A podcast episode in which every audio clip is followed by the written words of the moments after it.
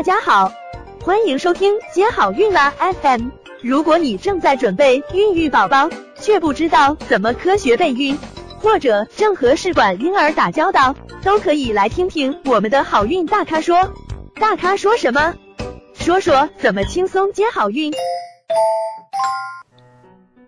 那根据这个周医生的分析呢，侧躺是不会导致宫外孕的。那第二个漫谈的话题是关于移植后要注意射的这个黄体酮的一个作用。相信大家都知道，孕育对很多女性来说，既是一个充满期待的过程，也是一个提心吊胆的过程。尤其当她们看到出血状况，或者是孕酮数值低的时候，都格外的忐忑，动不动就注射这个黄体酮保胎。那它真的就是一个万能的保胎神药吗？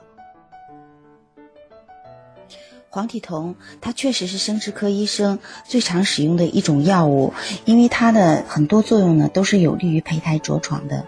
嗯，比如说，嗯，是在解冻周期的时候，我们先给病人吃补佳乐，然后再用黄体酮进行内膜转化，这样的话呢，就有利于胚胎的着床。而且呢，黄体酮呢，它还能够有一些，比如说，嗯，它呢使子宫的内膜，嗯，充血增厚。为受精卵的植入呢做一些准备，而且呢，它可以抑制宫缩，嗯，这样的话呢，可以使胎儿呢一个安全的生长。还有呢，就是呢，它能够使子宫进口呢是闭合的，呃，这样呢，它的粘液是减少的，而且变得很稠，所以这个时候呢，胚胎就不容易跑到子宫外面。所以呢，黄体酮呢，确实是一个很好的一个保胎的药物。但是呢，黄体酮它也不是万能的，也不是说你用了黄体酮保胎那就百分百安全了，也不是那样的。因为一次成功的妊娠呢，嗯，这个黄体酮呢，这个方面的这个黄体支持呢，还有抑制宫缩呢，只是一方面的因素，还有个呢，就是胚胎的质量也是非常非常重要的。如果说你这个胚胚胎，本身是一个染色体正常的胚胎，那么它呢一般来说是会顺利的长大。那么如果说你本身的这个胚胎就是一个染色体异常的胚胎，那它百分之八十嗯会自然的流产，也就是胚胎的停育。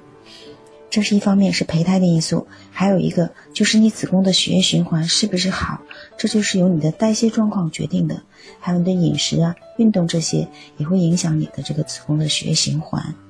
还有就是你的心理，你一定要有一个比较平和的心态，不能过度的紧张或者嗯心情烦躁啊，很抑郁啊，那这些呢都是对怀孕不利的一个因素。还有呢，就是要有良好的作息，按时的睡觉，然后呢也要有一个良好的睡眠质量，有一个好的家庭氛围。所以说，怀孕这件事情呢，它是受很多综合方面影响的，而不是单纯说你只是用了一个黄体酮就能保护。你孕期是一个平安的。